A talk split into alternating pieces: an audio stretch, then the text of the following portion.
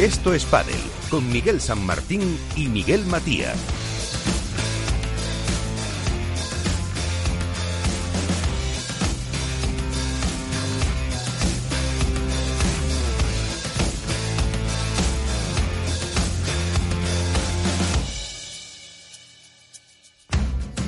Muy buenas noches, bienvenidos a un nuevo programa de Esto es Padel con las eh, miras puestas en lo que puede pasar en Vigo. Eso quiere decir que lo que tenemos es una porra en la que ninguno acertará seguramente, como viene siendo habitual en los últimos eh, tiempos, pero que vamos a tener eh, a protagonistas de este torneo y más noticias y también tiempo para el debate. Vamos ya con el equipo de siempre, con Félix Franco en la parte técnica. Tenemos en eh, Padre Spain Álvaro López. ¿Qué tal Álvaro? Muy buenas. Hola, muy buenas Miguel, buenas noches. En Valladolid, Iván Hernández, Contrapared. ¿Qué tal? Muy buenas. Hola, buenas noches a todos, Miguel. Y Alberto Bote, la dormilona de As. Muy buenas. Buenas noches, ¿cómo estáis? Muy bien, pues así que con Vigo ir preparando vuestras apuestas, aunque me decía Alberto que sí acierta, ¿no? ¿Alguna vez? Eh, he de corregirte, y es raro en mí que te corrija a ti, eh, pero sí, creo que se pasó por alto que en el torneo de Alicante hubo pleno por parte de alguien. No sé si fue a propósito o no, que no se comentara. Yo no me acuerdo, ¿os acordáis vosotros? No, sé, es no, no. que lo llevas apuntado, majo. No, porque no es que perdí, perdí esa hoja. Bueno, está grabado, se puede ir al archivo de todas formas. Al copión, se va al copión, sí. problema ya está. Eso, eso. Pero bueno, yo creo que fue porque no hicimos programa al día siguiente, no sé, no me acuerdo, no me acuerdo. Si no invita, no cuenta. Claro, también es verdad. Así que... Entonces no sé de qué me estás hablando. Bueno, pues vamos, vamos ya a empezar con la actualidad, que como siempre nos trae Contrapared.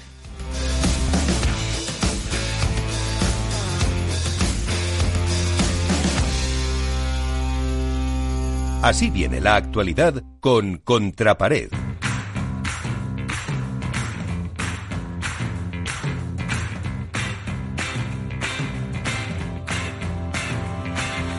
A la espera de lo que nos depare Vigo, eh, no demasiada actualidad, quitando los dos eh, FIP que hemos tenido, ¿no, Iván?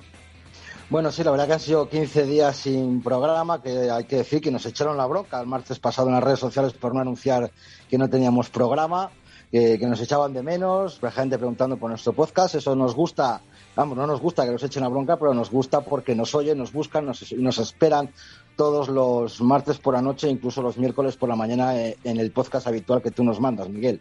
Eh, comentar, pues bueno, desde 15 días para atrás, ¿qué ha pasado? Bueno, hemos tenido un FIB en Jaén, el primer FIB Goal de, la, de, la, Federación Internacional de Padel que se celebra en España.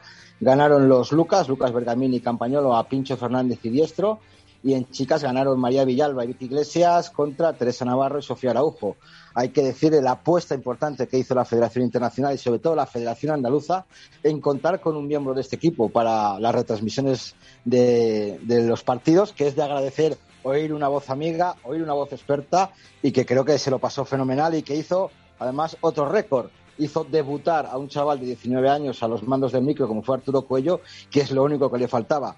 Con esa edad debutar ya como comentarista desde aquí pues felicidades a la Federación Andaluza y felicidades, y felicidades a, la, Alberto Bote que fue el elegido por esa federación para esa retransmisión y que ojalá, ojalá muchas federaciones regionales y también, por qué no decir, nacionales, la nacional y la internacional, siga contando con miembros del equipo de Estudio Padel para retransmitir los partidos. Esto es Padel, ni más ni menos. Y nosotros lo vivimos de una manera distinta. Eh, había que comentar algo. Bueno, la, semana pasada también se fue reelegido Luigi Carraro presidente de la Federación Internacional. Eh, en la junta directiva nueva están los países más importantes de los continentes, de todos los continentes. Está Japón, México, Brasil, Argentina, Italia y por fin vuelve España a la, a la junta directiva, un lugar en el que nunca tuvimos que salir. También hay que decir que se añadieron ocho nuevos países en esta asamblea: Ucrania, Georgia, Malta, Qatar, Turquía, Ecuador, Bulgaria y Corea del Sur. ¿Qué duda me surge aquí? Y me surgió que cómo es que, eh, no estando Qatar siendo miembro de la Federación Internacional, se le había asignado ya el Mundial de este año, incluso el del año pasado. O sea, si no eres miembro, ¿cómo te asignan un, mundial. Bueno, yo hemos, hemos, consultado con la Federación Internacional de Padel y nos han dicho que si un país está en trámite de adhesión a la Federación Internacional, puede solicitar eh, el poder realizar ese mundial y por tanto pues cumplía los requisitos de la Federación Internacional. Que actualmente contamos con 51 países, 60 países quieren tener a final de año, eh, con 80 pruebas. Bueno, yo creo que está bastante bien. Comentaron también algo del Campeonato de Europa, en el que decían que iba a haber 19 países y que por primera vez iba a tener que haber una fase previa, porque lo normal que sean 16 países. Y bueno, luego la verdad que hay que comentar algo respecto a World del Tour, es que se está planteando, se está negociando tener una nueva prueba de World del Tour para el calendario 2022 que va a ser en Reus, en la casa de Ari, Ariadna Sánchez. Es un tema que está negociándose. Eh, las pruebas serían en el Club Tarragona Reus Monterols. La fase final sería en el pabellón olímpico con una capacidad para 3.500 personas. Y hay que decir que eh, hay antecedentes de celebración de, de pádel en esta ciudad, en Reus. Eh, yo he estado buscando, investigando y me he tenido que remontar hasta 2011, en el que se celebró el primer internacional Ciudad de Tarragona, en el antiguo Padel Pro Tour, en el que vencieron Lima y Mieres, Alan Perti y Cristian Gutiérrez, 6-2, 6-3. En chicas, las entonces número uno, Carol y Ceci, ganaron a una señorita que se llamaba Inés Montes, perdón, Liciar Montes y Pati Yaguno. Y me preguntaráis, ¿por qué? ¿Y dónde estaba Vela? Vela no jugó porque estaba lesionado. Eh, otra cosita que me gustaría comentar y dejar eh, un poquito en el aire, con mucho, con mucho, con mucho cuidado, porque luego todo se, se extrapola, es eh, en el periódico El Público de, Portugal, esta semana ha salido un, dos artículos en el cual condenaban o, comentaban un poquito la, la, sentencia de la Federación Internacional contra la Federación Portuguesa de Pádel, en el cual se le podía llegar a reclamar a la Federación Portuguesa de Pádel 50.000 euros por eh, la realización del Campeonato de Europa del 2019, que supuestamente no es legal. Eh, es un artículo que viene en portugués, he estado intentándolo traducir, pero bueno, más o menos se llega a decir que se incumplieron las normas de la Federación Internacional, se incumplieron los derechos de la Federación Internacional, que no tenían que por qué haber hecho ese, ese torneo y que por tanto se iba a exigir la devolución de ese dinero a los erarios públicos de Portugal. Veremos a ver cómo, cómo evoluciona esto, pero una vez más demuestra que todo el trabajo de la EPA y de Alfredo Garbisu no era ah, la forma correcta. Y metiéndonos en el World del Tour de Vigo, pues bueno, pues tenemos un torneo otra vez eh, con pista lenta. Veremos a ver cómo se desarrolla el partido y, comentar que hay muchos jugadores que están reclamando eh, las retransmisiones desde octavos e incluso desde antes de previa, antes de sí, desde octavos y dieciséisavos. Eh, hay gente que está pidiendo por ahí por redes sociales que hasta Ibai ya no sea el, el comentarista me parece una auténtica locura. Me parece muy bien que Ibai sea el mejor en el LOL, sea el mejor en retransmisión de canicas o sea el mejor en lo que sea, pero creo que, perdón, para un partido de pádel tienes que conocer mucho el pádel, tienes que haber muchos partidos y el ejemplo lo tengo en Lalo Alzueta. Lalo Alzueta en, una entrevista que hicimos me dijo que él no había visto nunca un partido de pádel, pero que cuando fue nombrado, llamado por World Padel Tour allá por 2013, lo primero que hizo fue verse todos los partidos del 2012 para conocer los jugadores, para conocer la forma de juego, para conocer palabras, para conocer cosas. Yo creo que hay que estudiar un poquito cualquier tipo de retransmisión deportiva para hacerlo, porque yo creo que cualquiera de los cuatro que estamos ahora mismo en esta noche eh, hablando, podemos retransmitir un partido de fútbol porque todos hemos visto fútbol. Todos hemos visto fútbol, pero si nos dicen somos muy buenos retransmitiendo fútbol, pon a Manolo Lama a retransmitir un partido de cricket en Inglaterra o en la India. No es lo mismo. Tendrá que saber las normas, tendrá que saber jugadores. Yo creo que una cosa es eh, hacerlo bien y otra cosa es manchar el deporte del pádel. Así que aquí os dejo con esta actualidad. Gracias, Iván. Enseguida ya empezamos el debate.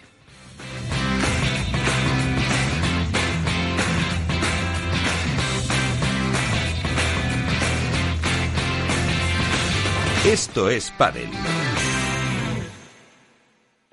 Capital Radio existe para ayudar a las personas a formarse y conocer la verdad de la economía. Los valores que Capital Radio defiende son la verdad, la libertad y la responsabilidad. Capital Radio es una empresa independiente que no se identifica con ideologías políticas. Capital Radio está aquí para ayudar a las empresas a comunicar cómo crean valor. Capital Radio apuesta por empresas sostenibles, transparentes y comprometidas con la sociedad. ¿Y tú? ¿También quieres trabajar por un mundo mejor? Aquí tienes tu sintonía. Capital Radio, con la gente que aporta y no se aparta.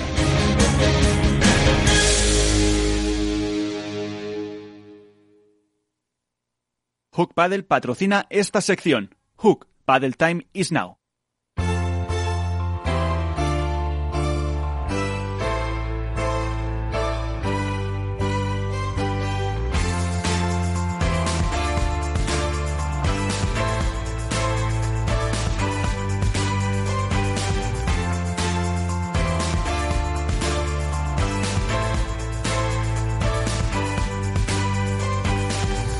Pues vamos a empezar el debate con, recuerdo, Iván Hernández contra Pared, con Álvaro López, Padel Spain, con la dorminona de As, es decir, Alberto Bote, y con eh, protagonista ya. A esta hora tenemos con nosotros a nada más y nada menos que Lucía Sainz Pelegrí. Lucía, ¿qué tal? Muy buenas. Hola, buenas, ¿qué tal? Muy bien, eh, ya preparando ese partido, te toca el jueves en octavos, eh, a ver, eh, todavía los rivales tendrán que salir del partido eh, mañana entre mm, Blanco Mirino y Martínez y Hernández. Pero ¿cómo, cómo lo veis? ¿Cómo veis este torneo? Bueno, la verdad es que lo vemos con optimismo, que estamos entrenando bien y que los dos primeros torneos, pues para ser, por el poco tiempo que llevamos y eso, pues la verdad es que eh, estamos contentas con los resultados y con el juego que estamos que estamos haciendo. Así que nada, optimistas y con muchas ganas.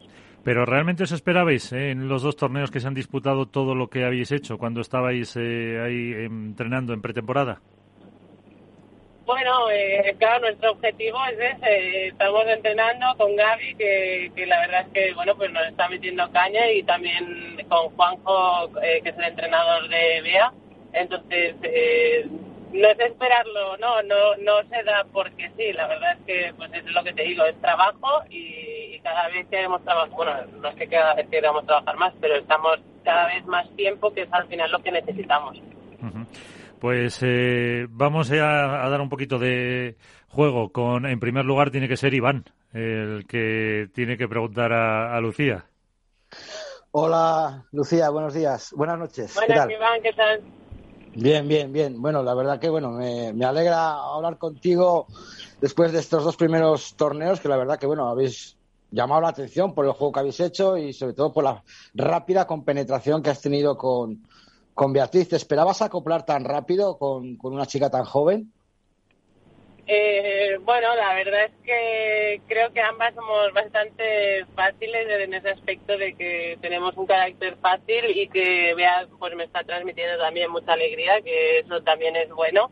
Y, al final compenetrarnos es lo que digo, yo creo que es tiempo y luego sí que es verdad que hay un poco de, pues, si hay química o no hay química. Con Bea creo que es bastante fácil, la verdad y, tema lo del juego y con penetración eh, estamos muy bien pero estoy convencida de que podemos incluso hacerlo mejor y, es falta de tiempo solamente. Pues Alberto Bote buenas noches Lucía cómo estás hola qué tal eh, mira quizá en los últimos años hemos visto a una Lucía en una faceta más más defensiva, una jugadora que poco a poco ha ido evolucionando hasta convertirse en un perfil más completo. Y da la sensación que ahora en este nuevo proyecto con Bea eh, quizás exige un poco más bueno, esa faceta ofensiva, ya que los, las jugadoras de derecha se están reconvirtiendo precisamente en eso. ¿Pasa por ahí eh, quizá tu, tu evolución como jugadora, tu rol en este nuevo proyecto? Bueno, eh, yo creo que la, diferencia que marqué como jugadora de derecha un poco era de, que las jugadoras ahora de derecha eh, pues también tienen que atacar. Yo creo que en los años anteriores, sobre todo el último, pues ya, ya venía con esa faceta. Eh, no sé, creo que, he ido mejorando, que yo venía del lado del revés también y que voy mejorando, pues la verdad es que intento mejorar cada día, escuchar a todos los entrenadores que he tenido y ahora con Gaby pues sí que es verdad que me está enseñando nuevas cosas que, que ojalá las ponga en práctica y, que me enseñe la mitad de lo que él sabe, que, es un genio, la verdad. Sí, pero Lucia, eh, vienes de un proyecto largo con Gemma en los últimos años. Evidentemente has adoptado bueno, pues una serie de tips al juego que son naturales por la propia evolución. Y ahora con el cambio a una jugadora eh, muy joven que tiene un margen de, bueno, pues de mejora muy amplio, ¿qué, qué notas? ¿Qué sensaciones notas? Bueno, eh, yo creo que los tres, eh, con este, los tres últimos proyectos que, he tenido, bueno, he tenido cuatro en mi carrera, o sea, tampoco he tenido tantos, pero ya Martita era joven, con Gemma también, eh, pues la cogí y yo también estaba a otro nivel porque no porque no estaba no había jugado nunca en la derecha y ahora pues con Bea también es una jugadora joven pero que, que ha demostrado que puede ganar un torneo que ha demostrado que está arriba, o sea que no es una, una menor que, que, tiene que demostrar. Al final es una jugadora ya muy completa, lo que pasa que todavía puede mejorar muchísimo. Para mí, vea, eh, espero que sea la futura número uno conmigo o con quien sea, pero, pero sí tiene el potencial y es eso, eh, le falta, le falta tiempo y listo, porque tiene unos dotes que creo que otras jugadoras no tienen. Hola Lucía, muy buenas, ¿qué tal? Soy Álvaro. Hola Álvaro, ¿qué tal? Bueno, llegáis a, a Vigo al tercer torneo después de haber hecho final y semi.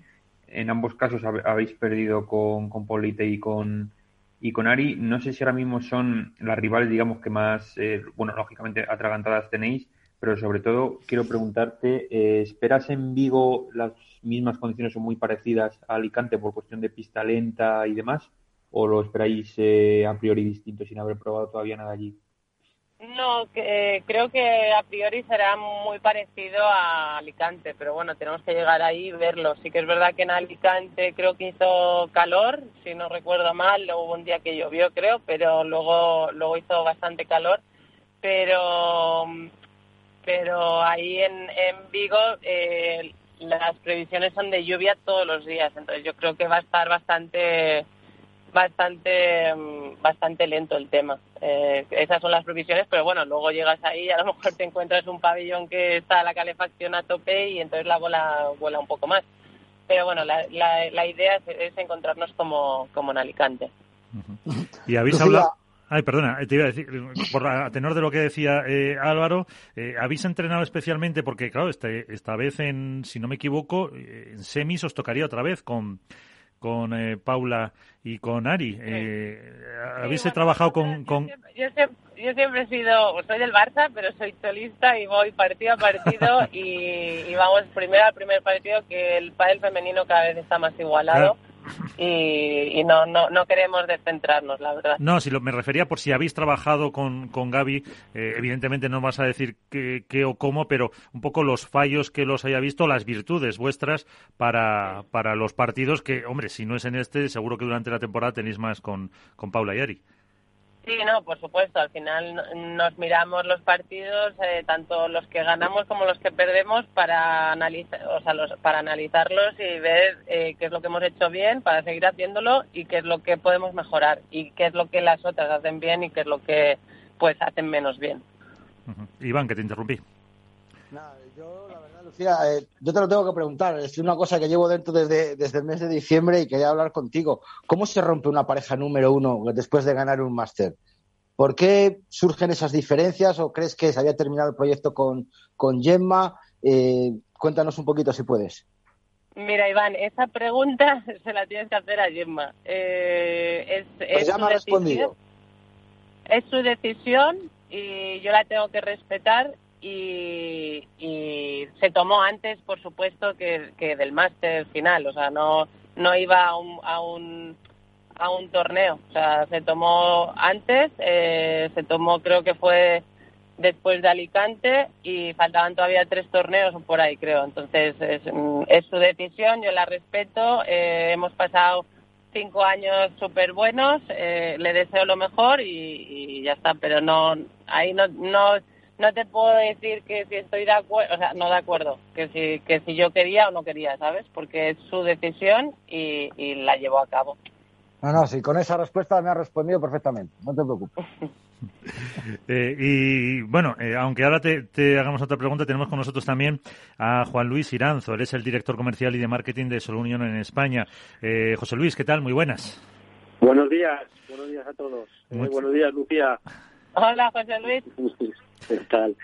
Eh, gracias por estar con nosotros porque eh, también nos gusta eh, ver y contar las empresas que están apostando eh, por el mundo del pádel. Nosotros también como, como emisora económica nos centramos mucho en eso eh, y ¿Por qué habéis apostado por el mundo del pádel y qué valores en ese sentido veis que, que puede aportaros a Solunion?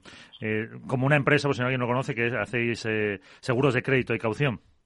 Efectivamente, seguros de crédito y caución. Sí, a ver, eh, la colaboración con Lucía pues es un proyecto impresionante para nosotros, para Solunión, y lo hacemos porque Lucía, eh, en su forma de actuar y de competir, pues están reflejados los mismos valores ¿no? que, que nos representan en Solunión, ¿no? La, pues la audacia, la fortaleza en equipo, el compromiso, la constancia y, y la actitud ganadora, ¿no? Que siempre se, se denota en, en, Lucía, ¿no? Eh, a ver, Solunion tiene muchas iniciativas en marcha, obviamente, como compañía de seguros eh, de distintos tipos y enfoques, pero el patrocinio deportivo es una de ellas y el pádel vemos que es ahora mismo uno de los deportes con más recorrido y, proye y proyección, ¿no? Además, pues este patrocinio nos permite afirmar nuestro compromiso con el fomento del deporte, el, el talento y, la diversidad, ¿no? Pero también nos da nos da eh, fuerza para para tener más visibilidad como compañía y también como animación de equipos, ¿no? Eh, también eh, pues obtenemos una fuerte visibilidad con este patrocinio en términos de redes sociales, de presencia en eventos y torneos que aunque el COVID pues no nos permita ahora mismo estar al 100% y disfrutar de, de, de, estos eventos, pues oye, poco a poco pues vamos eh, vamos eh, teniendo pues esa capacidad de ir eh, con pues con clientes, con, con empleados y demás a estos eventos, ¿no? Y pues, pues bueno, nos da nos da mucha mucha visibilidad, mucha visibilidad y en eso estamos, ¿no? El entorno digital ahora tiene mucha fuerza también y, bueno, pues Lucía también es bastante activa en estos en estas redes, con lo que nos da mucha nos da esa visibilidad que también buscamos, ¿no? Y luego, como decía, pues la animación de equipos, ¿no? Eh, también esto pues nos permite pues hacer eventos con Lucía, ir a los torneos y, disfrutar con clientes, empleados y, mediadores, ¿no? Eh, porque hasta ahora eh, yo sé que en otros deportes sí habíais hecho cosas, pero eh, el pádel eh, es un, como una experiencia nueva.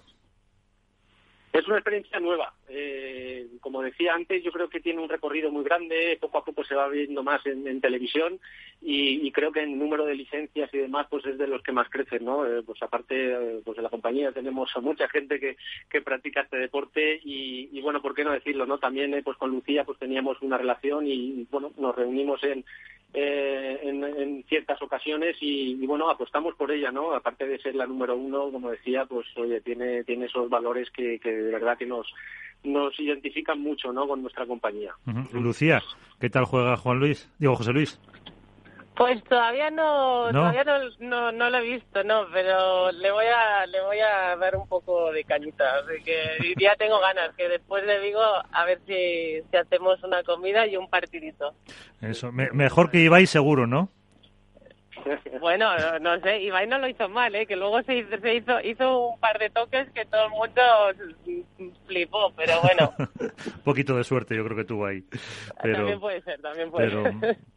Entonces, Juan Luis, eh, por lo que me decías, tiene recorrido el, patrocinio en el mundo del pádel, o sea que vuestra intención sí es eh, ampliar eh, para, para dar esa presencia en el que siempre se ha dicho, bueno, se dice desde hace unos años, que es el segundo deporte por número de practicantes en España y en el que yo creo también eh, que todavía, eh, no sé si me corregirás, es, entre comillas, fácil eh, entrar y apostar por este deporte. Eh, por ejemplo, con, con, con, el fútbol, lo que sea, que a lo mejor ya está mucho más cerrado con, o con otros costes, que no te pueden dar ese retorno de la inversión. Sí, sí, totalmente. A ver, ahora mismo eh, nosotros el retorno de la inversión no es en términos eh, económicos ni mucho menos. Eh. Efectivamente, yo creo que el pádel tiene que crecer más y los patrocinadores debemos seguir apostando para que ayudemos a crecer también a este deporte. Hablábamos de televisionante y, y los patrocinadores tenemos un, gran papel, ¿no? Pero, pero bueno, sí, nuestra intención es seguir apostando y, como siempre digo, pues los patrocinios no deben ser, pues, deben estar, no deben ser menores a, dos, tres años y, por eso esa apuesta con, Lucía que, esperemos que lo mantengamos durante, durante varios años, ¿no? Eh, una, una cuestión también eh, para Lucía o para eh, José Luis. Iván. Hola, José Luis. Muy buenas, muy buenas noches. Soy Iván, de Contrapared. Hola, buenas noches. Bueno, lo primero, agradecerte y felicitar a, tu empresa por, por el apostar por, por el pádel, ¿no? Yo creo que eh, se, necesita gente como vosotros que apueste por gente por el pádel y sobre todo por, como ejemplo tener a, a, Lucía o a mi Lulú, como ella la sabe que la digo, que la quiero un montón, me parece una apuesta realmente eh, importante. ¿Cuál es el siguiente paso que deberíais, que, queréis dar dentro del mundo del pádel? Habéis cogido una top total, una top 3. ¿Cuál es el siguiente paso que quiere hacer Solunion en el pádel? Crear un, no sé, un torneo, eh, apostar todavía por más jugadores, apoyar a, esto es pádel en la radio como patrocinador. ¿Cuál sería el siguiente paso?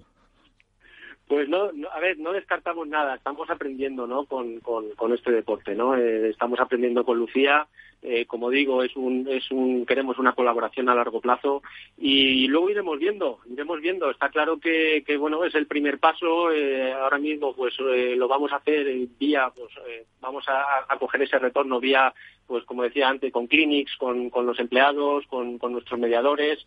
Ahí daremos visibilidad también de la marca y del pádel. Y, y bueno, ¿por qué no? Eh? Dar, dar, dar un siguiente paso.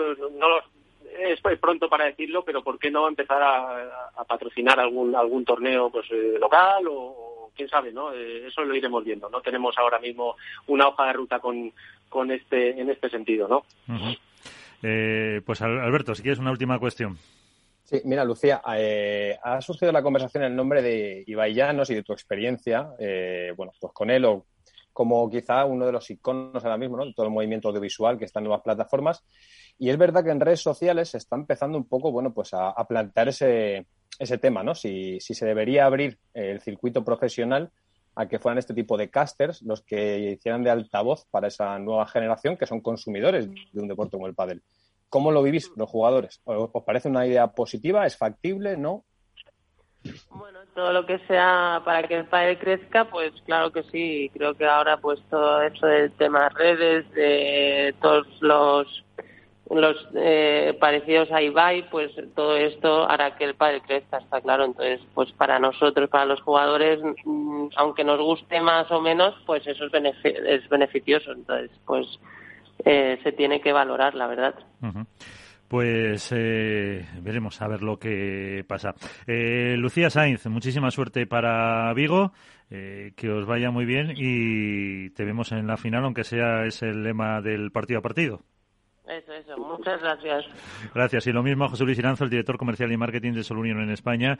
Eh, también enhorabuena por apostar por este deporte que siente todo lo hacemos un poquito más grande.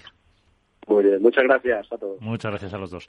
Pues eh, ahí está, un eh, primer acercamiento a lo que va a ser este este torneo de Vigo y con, eh, y con ese mensaje que ha dejado Lucía de que hay que preguntarle a, su otra parte el año pasado sobre esa rotura, ruptura de la pareja, pero parece muy claro, ya ha dicho quién, quién tuvo la iniciativa tres torneos antes de de máster, no se ha dicho Alicante. O sea que casi eh, cuando llevábamos dos o tres después de la pandemia, del parón que hubo. Aproximadamente, no me acuerdo las fechas, pero por ahí, por ahí andará. Sí, más o, más menos. Después de los tres de Madrid, creo que hubo a puerta cerrada tres en Madrid y luego ya creo que fue Alicante. Sí, sobre todo yo creo que no Iván ha estado, ha estado sagaz eh, porque al final era uno de los temas. Como siempre, por otra parte. Eh, efectivamente.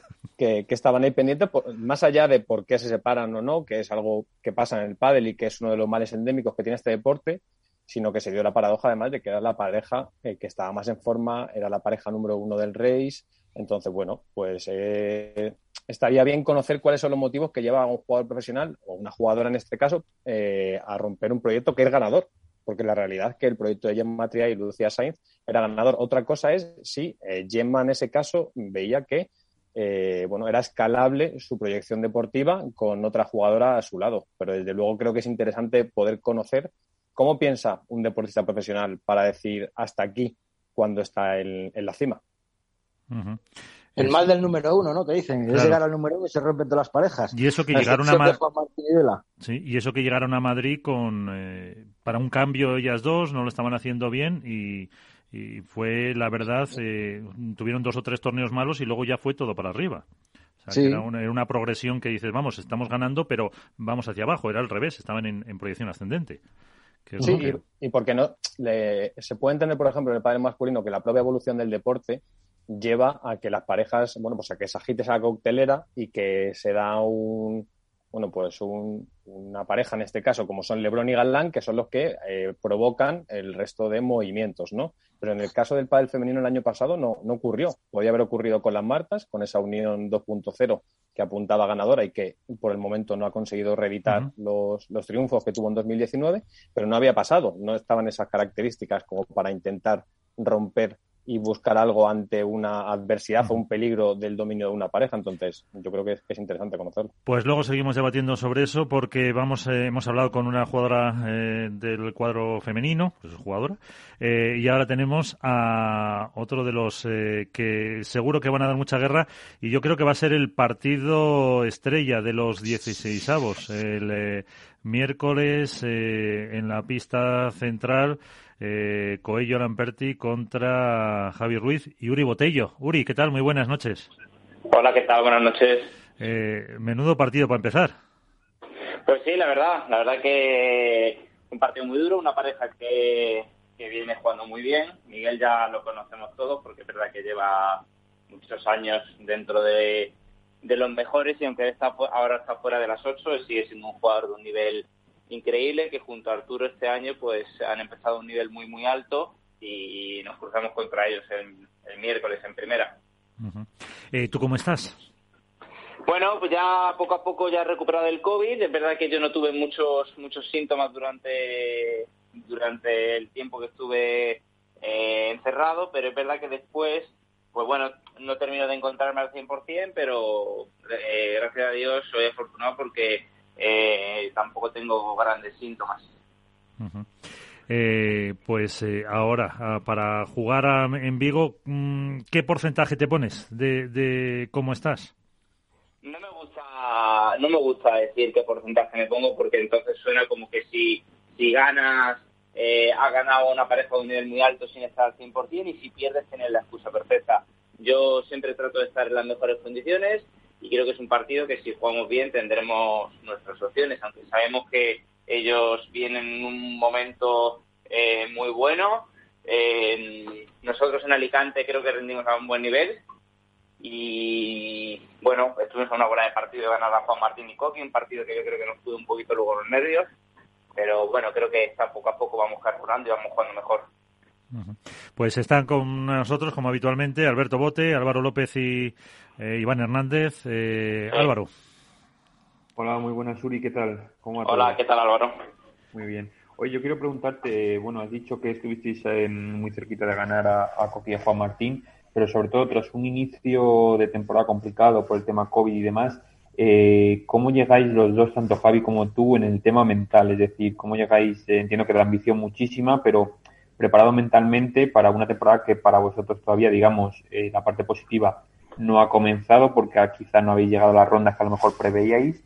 Y entonces, ¿cómo llegáis a este tercer torneo del año eh, que casi casi partís de, cero porque previamente no, no habéis podido demostrar todo lo que tenéis de, de pádel?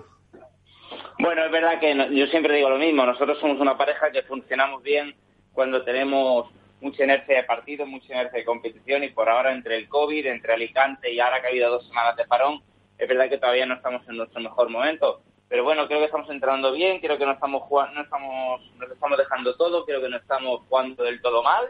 Así que bueno, hay que tener un poquito de paciencia y que a ver si llegan los resultados. Iván. Hola, Uri, buenas noches. ¿Qué tal, Iván? Bien, espero que, que estés perfectamente, totalmente recuperado y que no lo hayas pasado mal por el tema de, la baja médica que, que, has tenido. Yo quería preguntarte, eh, estamos viendo los resultados que estáis teniendo, bueno, no lo que tú has comentado ahora mismo, ¿no?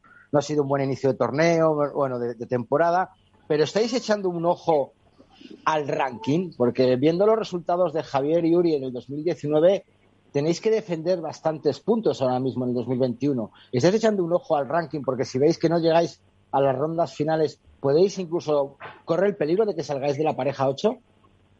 Bueno, eh, te mentiría si te digo que no lo que no lo que no lo veo. Pues no me, mientas, no me mientas. Por eso, por eso, por eso no te miento, te digo la verdad, te mentiría si te digo que no lo vemos. Todas las parejas miran, siempre su ranking. El que está el 24 mira cuántos puntos defiende el 1 de previa, el que está 9, el que está 8 ve cuántos defiende el 9, el que está 1 con el 2, o sea, todos lo ven. Eh, nosotros al final eh, tenemos que intentar sacar partidos y, mejorar poco a poco el nivel. Este año va a ser un año, bueno, ya se está viendo un poco diferente, con un calendario muy comprimido, con muchas pruebas. En diciembre veremos. En diciembre, cuando me hagas la misma pregunta, te diré, te diré la respuesta, te diré la respuesta acertada. Yo creo que nosotros tenemos que preocuparnos de, de entrenar, de intentar estar a un buen nivel y pensar y pensar a corto plazo como nosotros siempre hemos pensado y creo que así vendrán los buenos resultados. Correcto. Alberto. Muy buenas noches, Uri, ¿cómo estás? Buenas. Eh, mira, eh, sé que eres un jugador que analiza muy bien el pádel, ya lo pudimos comprobar el año pasado cuando te preguntamos eh, por la pareja Galán Lebrón y bueno, y fuisteis los primeros en conseguir cortar esa racha victoriosa que llevaban. Y me gustaría, uno, que nos que nos analizaras cómo está siendo este cambio que, de generación que todos tenemos sensación que se está produciendo en el mundo del pádel y del cual tú eres uno quizá de, bueno, pues de esas primeros eh, cabezas de espada que, comenzó ese ascenso a, las parejas que están entre las ocho primeras. Y dos, eh, está evolucionando tanto el pádel como deporte, como parece. O sea, ya no es tanto un, juego de estrategia, de, de, colocación y de posición, sino que quizá se tiende más a la definición y a cortarse los puntos? Bueno, yo creo, yo creo, primero de todo, yo creo que nosotros no fuimos un cambio de generación, porque nosotros eh, logramos meternos entre las ocho, eh, teniendo los dos, yo a punto de cumplir 30 años, a pocos días de cumplir 30 años, y Javi ya con 30 años. Entonces yo creo que nosotros no es que lideramos un cambio de generación, yo creo que el cambio de generación viene más por los chicos mucho más jóvenes que están viniendo jugando muy bien desde hace dos, tres años como por ejemplo Coqui Javier Rico, Momo, eh, Coello ahora, Iván Ramírez y Yanguas, eh, Tapia un año antes, eh, con, con Galán. Yo creo que nosotros no somos el ejemplo de ese, de ese cambio de generación. Yo creo que ese cambio de generación se ha dado más ahora, que ves de repente que Coello con Lamperti hace una pareja muy buena y están rindiendo un gran nivel, ganando muy buenos partidos. No sé, yo creo que el pádel era necesario este cambio. Eh, también ha venido eh, con una profesionalización de todos los jugadores, de todos los estamentos del ranking, desde pre-previa hasta cuadro, y eso haya hecho que todos, que todos nos hayamos tenido que poner las pilas. Al final, ese relevo generacional hay que aceptarlo y hay que asumirlo. el cambio llega y, es una evolución natural del deporte. Y, sobre la otra cuestión que te hacía Alberto, el, eh, si se está yendo a un nuevo modelo de más definición y puntos más cortos, menos juego? Lógicamente, al aparecer jugadores más jóvenes en un estado físico mejor, eh, la velocidad del juego yo creo que aumenta. Pues es verdad que por mucho que la pista central termine siendo un pelín más lenta, eh, al final la velocidad, mm, si hay jugadores que le dan mucha velocidad, el pádel evoluciona en ese sentido. Pero bueno, seguimos, sigue habiendo pádel en pistas lentas y yo creo que lo habrá durante los próximos años. Iván. Eh, Uri, eh, yo quería preguntarte, habéis visto que eh, la verdad es que el esfuerzo que ha hecho World el Tour este año es tremendo por el, la cantidad de, torneos que, va a hacer entre Challenger, Open, Master, luego con la unión de la Federación Internacional. ¿Espera Uri Botello estar en Qatar en el Mundial de, con España?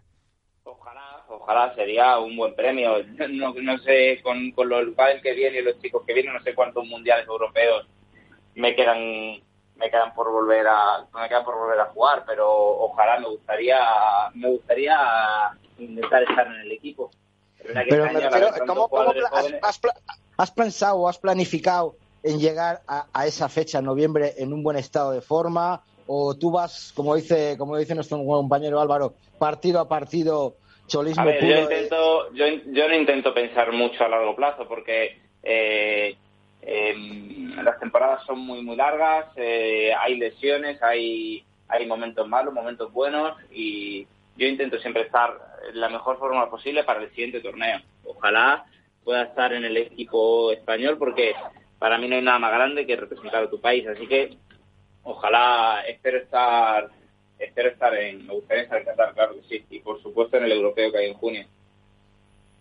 No, sí, aparte de, de, viniendo al caso también lo que ha dicho Alberto, ¿no? La nueva generación, la nueva gente que está viniendo, yo creo pues que a lo mejor, ¿eh? yo igual por esto me van a quedar algún palo. Ya, ya pasó la época de Juan Martín Díaz, o ya pasó la época en la selección, o ya pasó la época de, de Juan y Mírez. No quiere decir que no estén para jugar en la selección y que sean grandes jugadores, ¿no? Pero que a lo mejor también eh, tiene que llegar esa nueva, esa nueva ola de jugadores que pese a tener tú 30 años, iniciaste con Javi Ruiz, con Coello, con Coqui, puede ser eh, eh, el europeo una toma de contacto de cara al Mundial, entendiendo que en el europeo España no va a tener muchos problemas para ganarlo. Bueno, pues puede ser, puede ser. Al final, eh, toda competencia siempre es buena y, y si estamos en el equipo español, en el europeo o en el o en, el, o en el Mundial, quiere decir que estamos entre los mejores jugadores todavía. Ojalá podamos seguir estando ahí. La verdad, va a estar difícil, pero ojalá podamos estar dentro de ese equipo. eh, Alberto, una cuestión casi terminando porque también eh, tenemos que dejar a, a, Uri que tiene que descansar. Eh, Uri, eh, vosotros simbolizáis un poco, cuando decía antes un cambio de generación, me refería a que ya no se veían siempre las mismas parejas, a lo mejor en las rondas de, del fin de semana y que vosotros fuisteis una de esas que simbolizaron precisamente ese cambio y que a lo mejor sois un referente para esa, para esa nueva generación. Y precisamente estamos viendo que esta temporada se incorporan al calendario no solo de Vuelta del Tour, sino de la Federación Internacional muchas más pruebas. ¿Cómo, cómo se valora eso dentro de, bueno, pues dentro de la propia, del mundo de los jugadores, que cada vez haya más pruebas para que se pueda profesionalizar la figura del jugador de padel? Hombre, creo que es a lo que tiene que tender un poco el jugador, es aspirar a intentar negociar con World del Tour en su futuro contrato, eh, poder jugar todo tipo de pruebas, teniendo en cuenta que siempre será World del Tour lo oficial y el circuito profesional. Pero pero a mí me parece me parece que es, que es fundamental para los jugadores, sobre todo para mí del, del, del 20-25 para abajo, que no nos engañemos. Son los que ganan muy, muy, muy poco de dinero con el pádel entonces yo creo que es necesario que aparezca este tipo de torneos para como fuente de ingreso y como fuente de rodaje. Al final el jugador no puede vivir de 18 torneos al año. No podemos vivir de eso. Porque además, eh, el otro día te leía una entrevista eh, en la que, bueno, eh, se pregunta, o te, creo que te preguntaban por el eh, si ibais a llegar a este año máster o no, eh, y decías mmm, que a vosotros eh, a lo mejor no entráis en las quinielas, te corrijo porque aquí hacemos una porra y te pusieron para ganar, que os faltaba marketing.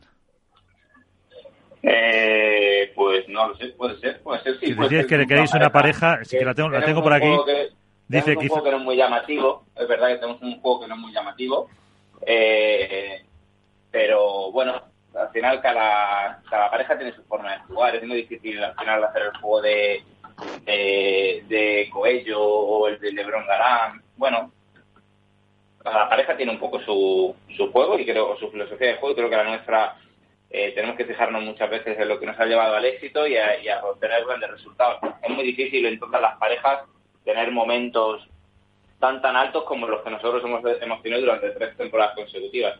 Y si no, pregúntale cuántos jugadores del cuadro firmarían haber jugado tres másteres. No, no, que el juego de Uri y, y, y, Javi es de pica, pica, picar, picar, picar y sin, sin apresurarse. Y a lo mejor es contradictorio con lo que está viniendo ahora, ¿no? Eh, la explosividad de, de Coello, de Coqui y Javi Yuri creo que es un juego un poco más lento, más de, de meter bola, de provocar el fallo y aprovechar, por, por supuesto, las oportunidades, ¿no? Pero que es, es lo que a lo mejor lo que dice lo que dice Eury, no es que le falte marketing, yo creo que es otro tipo de juego y que es que la gente se tiene que acostumbrar al juego rápido y al provocar el juego lento, al provocar el juego de, pelea, de meter, de defender, como a Auri que le ponen en una esquina contra 40 tíos tirándole bolas y pum, pum, pum, y las va defendiendo hasta que provoque el fallo. Yo creo que no es cuestión de marketing, sino es otro tipo de juego. Efectivamente. Y bueno, también nos lo dijo aquí Sanio después de ganar el primer eh, torneo. Dice, nosotros también sabemos jugar eh, a sacarla, pero dice, pues preferimos hacer otro tipo, otro tipo de juego. Bueno, pues con ese partido que vais a tener frente a, a Coello Lamperti, que por cierto es en 16 avos, no, no se verá. No sé si una pena no poder verlo. No sé si vosotros los jugadores también apostáis porque se puedan intentar retransmitir algunos, a lo mejor con, no con todo el despliegue, pero que se pudieran retransmitir los partidos ya desde, desde 16 avos, por ejemplo, Uri. Bueno, hay que tener un poquito de paciencia y a ver, seguramente Golpa del Tour eh, piense en hacer ese esfuerzo en el futuro, que seguro que todo nos vendrá bien. Pues, tener un poquito de paciencia, no, no metáis el dedo en la llaga. No, hombre, no, eh, pues simplemente por la pena de no verte contra, con no me digas que no es un partidazo. Sí, sí. Yo creo que ya todo el mundo lo pide, incluso yo creo que Golpa del Tour ya lo está meditando seriamente, así que ojalá a, pronto podamos, podamos tener eso, sobre todo por el bien de todos los jugadores, sobre todo lo de ranking más abajo, que tienen, que tienen que sufrir mucho para llegar a unos octavos, unos cuartos y tener repercusión en sus partidos. Pues eh, Uri Botello, que tengáis mucha suerte y muchas gracias por estar con nosotros. Cuídate. No, a vosotros y ojalá podamos repetir muchas veces. Seguro que sí, cuídate.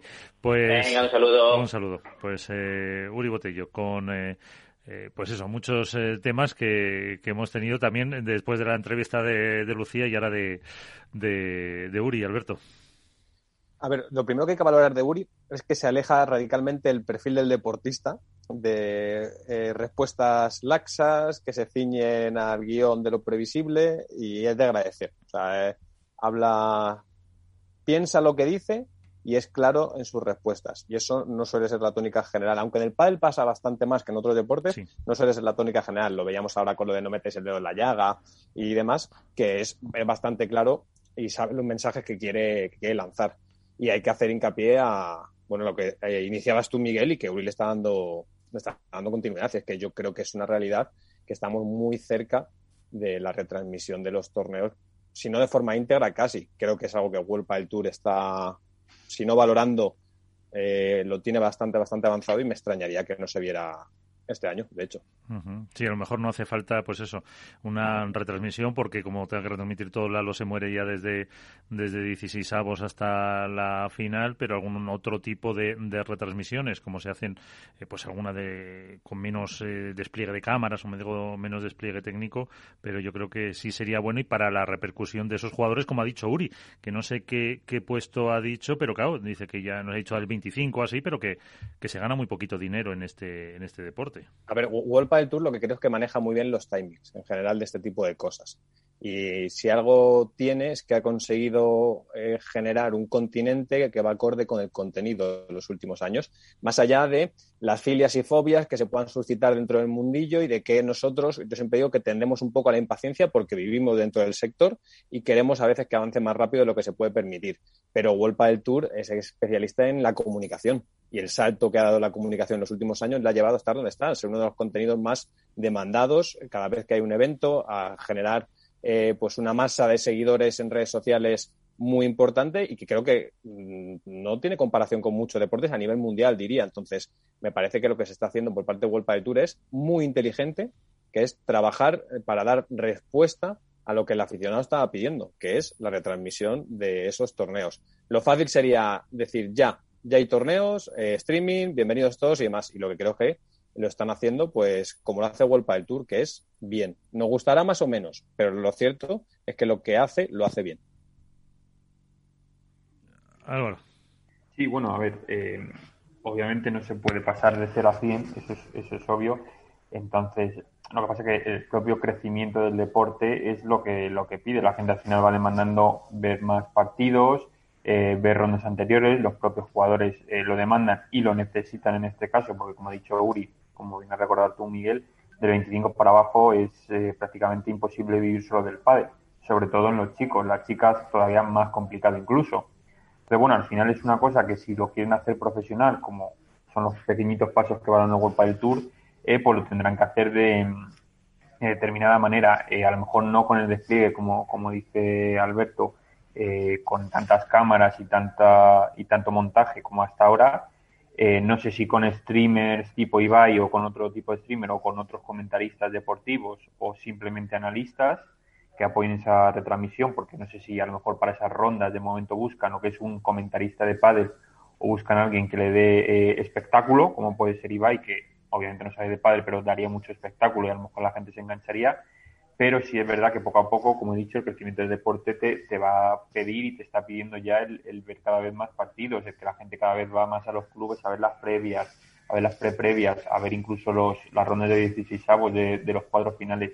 Entonces, bueno, no sé cómo lo harán, pero sí es verdad que si es un movimiento que incluso ha llegado a los jugadores y que por las redes sociales lo están pidiendo, entiendo que es una propuesta que se está estudiando bastante y que creo que va ya bastante avanzada.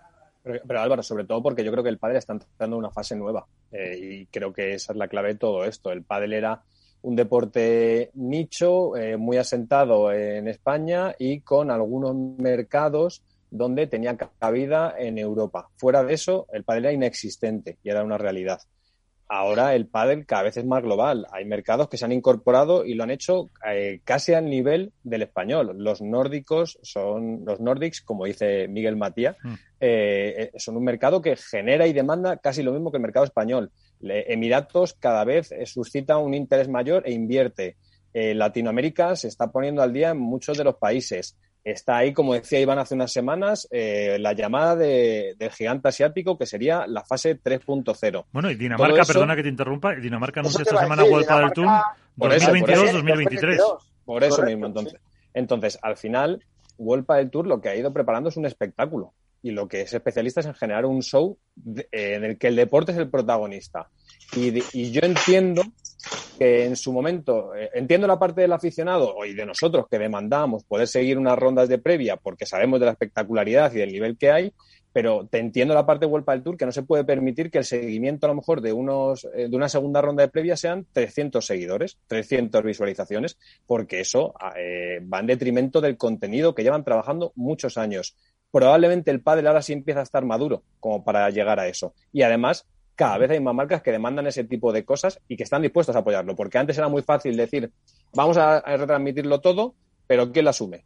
A pulmón, Huelpa del Tour. Huelpa del Tour es un circuito privado y es quien asume los beneficios o los costes que genera. Entonces, sí, pero tienes un punto de referencia, Alberto. Tienes un punto de referencia. Has dicho que no puedes ver previas o previas con 300 visualizaciones. Yo creo que el punto de referencia está en el Campeonato de España en el Wizzing. Eh, ahí, yo me comí las previas, muchísima gente se comió las previas, vosotros, gracias a Dios, estabais en Madrid y pudiste disputar, pero yo me vi previas, pre-previas y pre-pre-pre-previas y con unos números que me acuerdo que en el siguiente programa al Within Center eh, me tiré un día y medio, dos días sacando datos y os dije cifras que no sé si las debo tener todavía por aquí, cifras absolutamente locas del campeonato de España. Sí, sí, estoy, estoy, completamente de acuerdo, Iván. Eh, que, quizás sea un punto de, disruptivo. En Pero, por ejemplo, ¿y qué datos de, de visualización? Es que no sé si es comparable. ¿Puede dar un torneo de para luego extrapolarlo de una federación autonómica o un eh, FIP?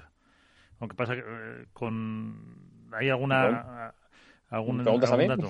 No, en general, que no lo sé. O Iván, que se ve todos los de la Federación Valenciana, por ejemplo. Hombre, a ver, eh, un torneo eh, regional no es lo mismo que un FIP, eso para empezar. Aunque pueden ir jugadores de cualquier parte de España a jugar, un torneo regional nunca tiene la, pegada que tiene un FIP, porque en el FIP se conectan muchísimos países, también en, en, los, en los regionales, ¿no? Porque los números que da la Federación Valenciana o los números que da la Federación Canaria cuando retransmite sus partidos son buenos pero no es comparable con un World del Tour o no es comparable con un Campeonato de España, que, ahí las visualizaciones fueron realmente eh, tremendas, tremendas, tremendas. Es que estoy intentando localizar los, datos, pero yo, creo que lo primero que ha cambiado algo, chicos, os digo a Alberto y Álvaro, es que haya jugadores que hayan hecho comentarios de que están pidiendo tal y World del Tour no les haya tirado de las orejas. Porque antes decías algo de eso y tenías un tirón de orejas. Acordaros cuando lo dijo Verasteguín en Alicante en 2016, cuando lo quitaron, lo primero que hicieron fue pegarle un buen tirón de orejas, que quién era él para decir esas cosas, que era una decisión empresarial. Pero porque ahora, Iván, los que mejor informados están son los propios jugadores. Sí, sí, sí, más que nosotros.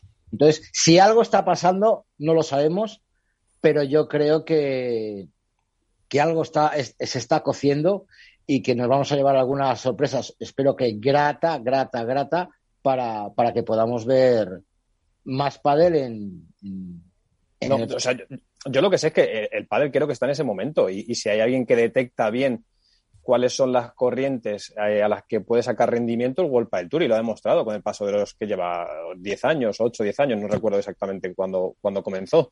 Eh, ha sabido perfectamente analizar el mercado para ver, o con sus fracasos, evidentemente, porque todo proyecto los tiene, pero para saber por dónde se tiene que ir moviendo. Fue la televisión cuando parecía una quimera que la una televisión se, interesara por un deporte como el pádel.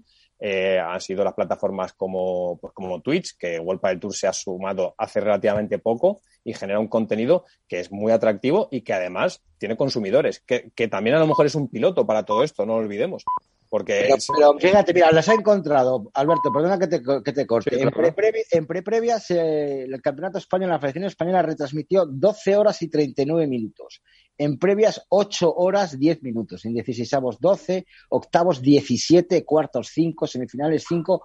O sea, una barbaridad de horas y los impactos y las retransmisiones y, las visualizaciones que tuvieron fueron auténtica locura. Entonces la gente está sedienta de padres, sea la, la, cuestión de esto, eh, la cuestión de esto para, para mí eh, la pregunta es eh, ¿es soportable? económicamente eso. Por, un lado, por un lado económicamente y dos, tener desde las nueve de la mañana un lunes partidos en un club perdido de la geografía española o europea o de donde sea eh, para que suscite el interés de una masa crítica como para que, por un lado, no se desvirtúe la imagen de marca de Vuelta del Tour que tanto han trabajado y que tanto buenos resultados ha conseguido, y dos, para que eh, a nivel de impactos y de rendimiento sea, no sé si es rentable, pero sea interesante, me parece complicado. A lo mejor la solución claro, nosotros queremos todo, digo nosotros, eh, el seguidor del pádel o de cualquier deporte y lo queremos de forma gratuita. A lo mejor el modelo no es en forma gratuita porque es una pregunta que ya se planteó en su momento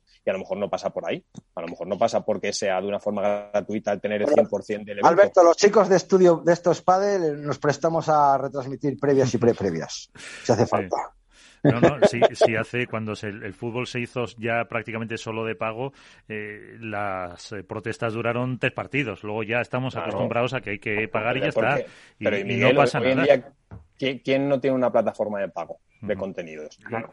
Y, el que tiene uno en HBO, exacto, exacto. Claro, y, al final estamos, claro, y, estamos viendo que al final las propias federaciones, lo que he dicho antes, el crecimiento del deporte, o sea, las propias federaciones, la madrileña, la andaluza, la valenciana, cada vez van apostando más por los streamers y o sea, por, perdón, por el streaming y, y, por visualizar partidos de gente incluso mucho menos conocida que no, que no juegan en el circuito profesional con, con lo habitual que juegan otras personas. y aún así la gente lo sigue. Sí, sí, Álvaro, pero hay una diferencia, que es las federaciones territoriales, nacionales o supranacionales, eh, lo que gastan, lo gastan del erario público.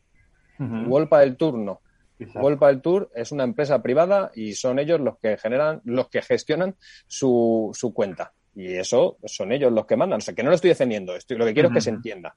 Entonces es muy fácil pedir que se haga algo de forma gratis a alguien que es a otra persona que pone la pasta. O sea, ponla tú para que lo disfrute yo.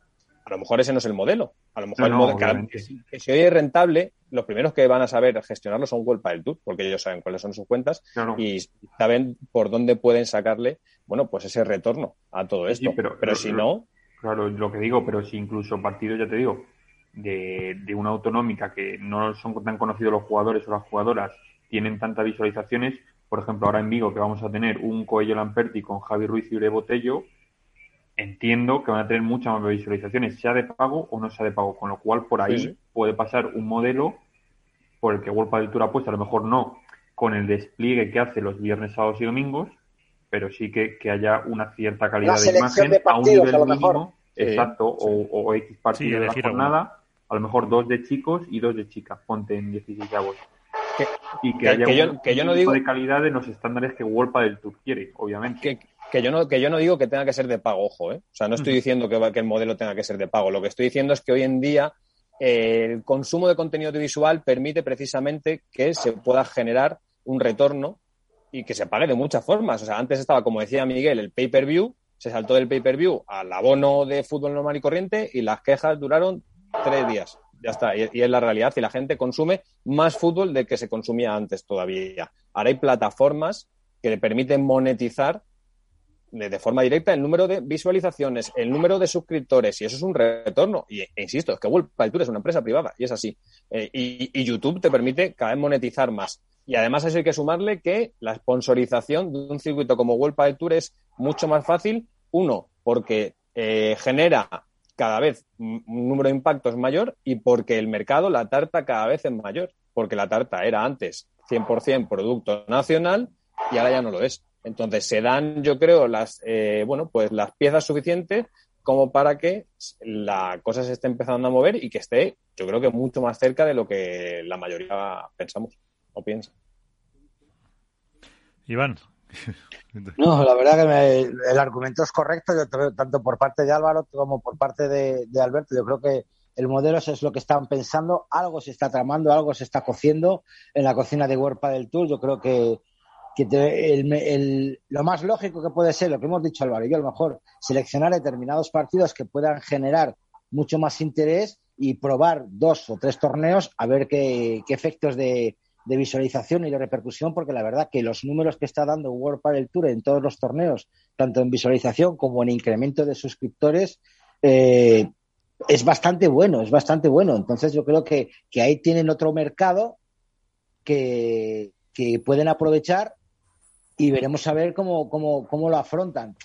¿Qué pasa con que dices, bueno, es que puede decir ahora está en, la época alta Arturo Coello? Entonces, ¿qué pasa? ¿Que nos van a meter todos los 16 avos de, final de Arturo Coello y otros jugadores van a ver que no son los elegidos?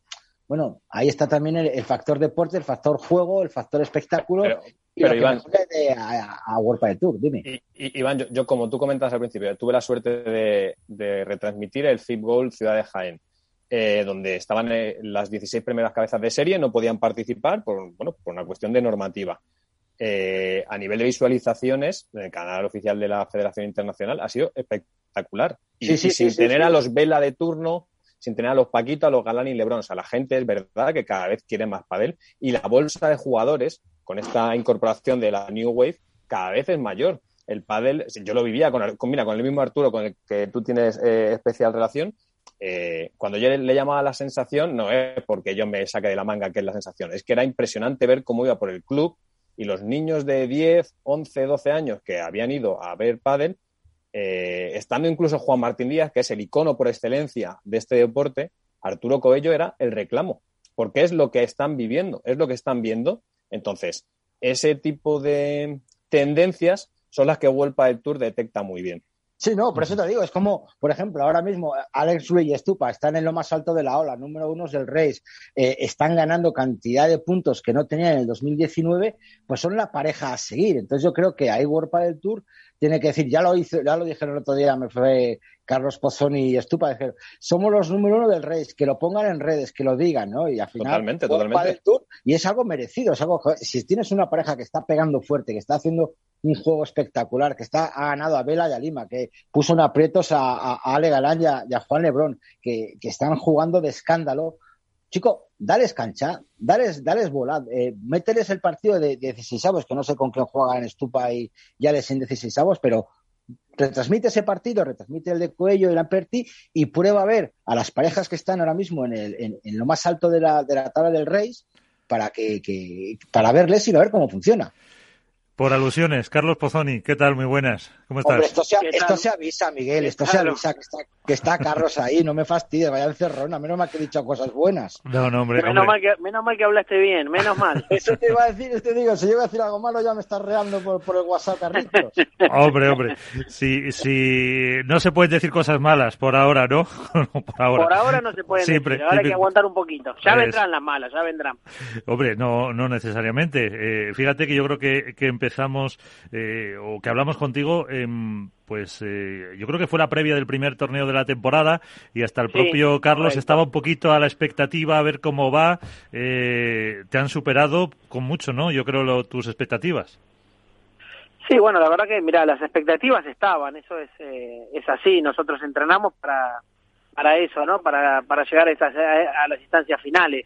Eh, por ahí, eh, no, no con el objetivo de hacerlo en el primero y en el segundo torneo, pero, pero sí que estábamos preparados para, para jugar contra estas parejas y competir, porque al, al margen del, del resultado que a veces han caído de nuestro lado, para mí lo importante es competir contra estas parejas. Entonces, bueno, nosotros pudimos competir y bueno, también tuvimos la suerte, ¿no?, de que el resultado haya caído de nuestro lado. eh, y, y, ahora, eh, ¿hay lo que se llama miedo a la altura o no? No, no, esperemos que no, no creo. No, no, eso no. Acá al fin y al cabo vos tenés que jugar, tratar de jugar bien, porque si jugás mal te vas a casa, porque acá todas las parejas juegan bien, cualquiera te puede ganar y cualquiera te puede, te puede mandar a casa, eso, eso es así. Esto lamentablemente es así, hoy el pádel está, hay mucha competencia desde primera ronda. Eh, a, ver, eh, Iván, ahora qué le tienes que decir a Carlos. No, no, no, la verdad que bueno, lo primero es felicitarle y menos mal que esto se avisa. Esto tenemos un, grupo de WhatsApp, Miguel, que me tienes que avisar quién va a entrar porque fíjate que si llego a decir algo malo de él. Pero la verdad es que no hay oportunidad de decir nada malo a él. Yo quería preguntarle a Carlos, que se ha encontrado con dos jugadores eh, distintos, diferentes, de, de, de, nuevo formato, en el cual Estupa, eh, quieras o no, ha estado más habituado a estar en instancias más altas. Ya lo estuvo con Cristian Gutiérrez, ya lo estuvo con, con Sancho, a jugar semifinales, a jugar finales, a ganar torneos, y ahora te has encontrado con Alex Ruiz, que no estaba acostumbrado a, a, a, este ritmo de juego o a llegar a esas instancias tan altas. ¿Cómo has gestionado con Alex Ruiz esas nueva, esa nueva situación para él de, de, encontrarse en una final, de encontrarse en semifinales? Eh, ¿cómo, ¿Cómo lo has hecho? ¿Cómo has hablado con él? ¿Qué le has dicho? que que ¿Cómo has enconjuntado esas, esas dos situaciones tan distintas? No, mira, nosotros eh, teníamos confianza en él, sabíamos lo que había y bueno, yo creo que fue una sorpresa media porque nosotros creíamos que esto podía pasar, creíamos que el formato de juego que, que queríamos era era el indicado y que nos podía dar buenos resultados. Es un, un pádel muy muy agresivo, que es lo que se está jugando hoy. Entonces, bueno, creo que lo pudimos adaptar bien a ellos como pareja, que era lo que más miedo daba. Uh -huh. Y han, Después han... el resto el resto es empezar a jugar y empezar a que, a que la, los resultados se, se, den, nada más. No, que gane confianza, Alex, ¿no? A lo mejor en el que no confianza, porque la verdad que los dos los, los torneos que ha hecho, tanto en Marbella como el, el último que, que, hemos visto, ha sido realmente. Sí, en Alicante. En Alicante, sí, mirá, un yo muy creo bueno. que también lo pasamos un poquito mal el primer partido en Madrid. Y después yo creo que Alex ahí ya se fue soltando, fue jugando. Franco le dio también confianza, nos encontramos todos cómodos y bueno, yo creo que la adaptación se fue dando desde el primer partido, que fue cuando se sufrió un poquito. Después Pero, Carlos, ya... ¿tú crees, ¿tú crees que Alex ya... es, yo por lo que veo desde fuera, viendo otros torneos, cómo ha jugado, yo creo que con Estupa es muy difícil valorarlo porque llevas ya mucho tiempo con él y, le, y conoces hasta, hasta lo que desayuna o, o de qué pie cojea, pero ¿te ha sorprendido Alex? Para mí me ha sorprendido Alex, sobre todo por eh, la obediencia que tiene a la estrategia que tú marcas en los, en los campos. Hay jugadores que dices, mira, jugar aquí, ellos no se sienten cómodos, siguen jugando, pero creo que, que Alex Ruiz ha demostrado una obediencia, una sumisión hacia Carlos Pozzoni y hacia lo que tú ves de banquillo inusual en otros jugadores, ¿no? Sí, mira, yo creo que él también es, ha sentido el cambio, ¿no? Yo creo que, ese cambio que nosotros le, propusimos fue lo que le hizo bien, ¿no? Porque él eh, con otras parejas él jugaba un pádel demasiado valiente, demasiado atrevido, Correcto. iba para adelante siempre. Claro, jugaba con jugadores que son de tres tiros. Entonces, cuando juegas con jugadores que juegan a tres tiros es muy difícil. Entonces, bueno, nosotros logramos que él se tranquilice un poco, que trabaje un poquito, que espere un poco un poco más, que juegue tranquilo, que sabe que Franco va a defender bien y que va a jugar el pádel que él necesita y bueno, fue lo que fuimos de a poco entendiendo y fue lo que le, le hizo bien al juego de él y hoy juega bien en el fondo y juega bien adelante. Sí, sí, sí. Alberto. Buenas noches, Carlos, ¿cómo estás? ¿Qué tal? ¿Cómo va? Mira, hace unos meses yo escribía en, en la dormilona de As eh, que Stupa había comenzado, había transitado el camino de la, de la reivindicación, de la reinvención, quizá por ese, bueno, pues ese debut tan prematuro con buenos resultados y que había jugado pues durante una parte de su carrera quizá en su contra porque se esperó que fuera la tónica habitual. ¿crees que eso provocó que tuviera menos prensa, por decirlo de alguna forma, y que el aficionado medio, los medios de comunicación hayan alejado un poco el foco de él? Eso por un lado. Y dos, ¿en qué ha cambiado? O sea, ¿cuál ha sido el, el cambio evolutivo para ver a un Estupa mucho más suelto, más resolutivo, más completo, en definitiva? No, mira, lo primero que, te, que me preguntabas, esto es por rachas, ¿no? Cuando las cosas salen, eh, estás por todos lados. Cuando las cosas no salen, pues caen las críticas, caen caen los reproches, y, pero bueno, nosotros siempre en ese en ese sentido supimos trabajar, no queda otra. Eh, si las cosas no salían, eh, hay que trabajar. Tampoco, te soy sincero, no miramos mucho la prensa, ni, ni qué dice, ni qué no dice. Nosotros tratamos de trabajar eh, el día a día y bueno, un día las cosas no salen, otro día las cosas salen. Muchas veces también las cosas no salen por, por inconvenientes físicos o algún problema que tenga, pero bueno, si entras a una pista a competir tampoco te podés quejar, ya está, eso es así. Y, y después la otra que no me acuerdo que me dijiste. ¿Qué- ¿Cuál ha, sido, ¿Cuál ha sido el cambio realmente de Estupa? De ver a un No, Estupa mirá, que... A ver, el, el cambio de, de Franco, él tenía ganas de, de jugar un poco más suelto, de, de estar más tranquilo, de jugar con un compañero joven y, y bueno, y de tratar de, de, acercarse al pádel que se está jugando hoy, ¿no? Que se está jugando un pádel rápido, eh, con mucho, eh, mucha parte física, pegada desde muy lejos de, de la red. Y bueno, y nosotros, él lo que quería enfocar era un poquito eso, y bueno, yo creo que con Alex lo, lo pudimos encontrar.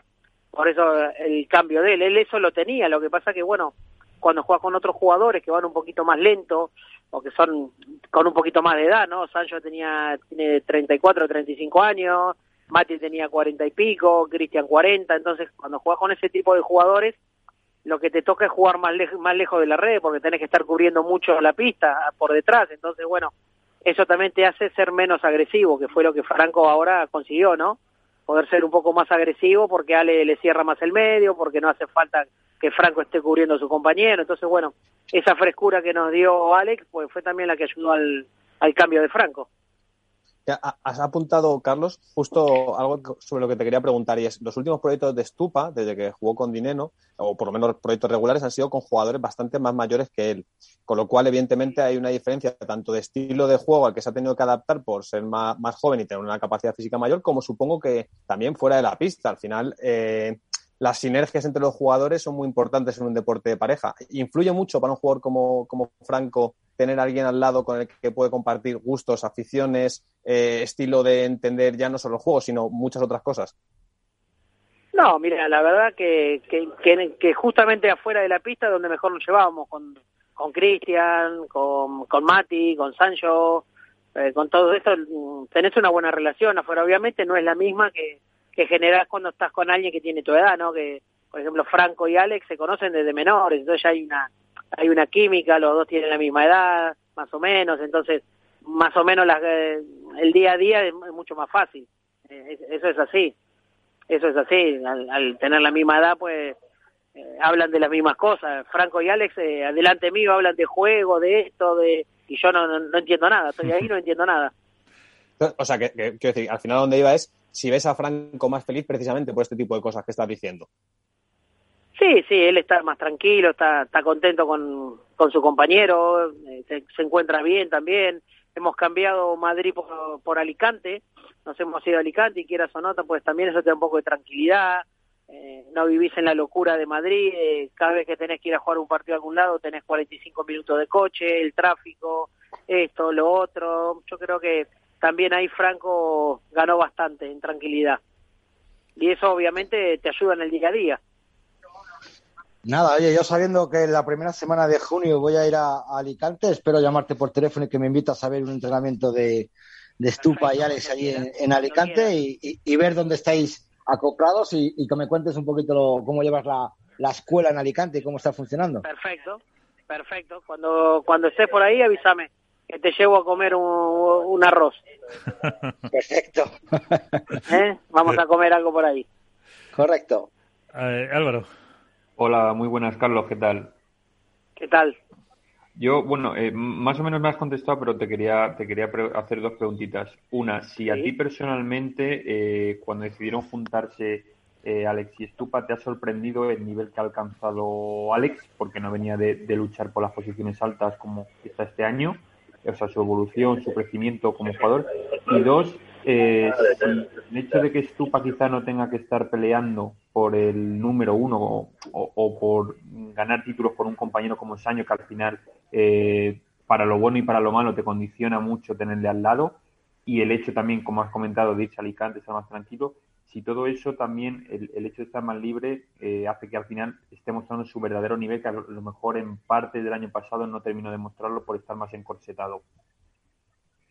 Mira, a ver, te cuento, bueno, lo de Alex, eh, eh, no fue una sorpresa porque nosotros creíamos en el potencial que él tenía, entonces una sorpresa no es, obviamente, que estos resultados se den ahora, pues te ayudan mucho, ¿no? Porque te, vas dando cuenta que al final no te equivocaste, que al final lo que veías estaba ahí, no es que había que trabajar eh, ocho meses para que Alex tenga este nivel, entonces cuando vos ves que, lo que veías está, pues te pones contento, ¿no? Por él más que nada y también por la pareja, ¿no? Porque él al demostrar este nivel también eh, a, la pareja le hizo mucho bien, porque al final eh, nunca sabes qué es lo que va a pasar hasta que empezás a competir.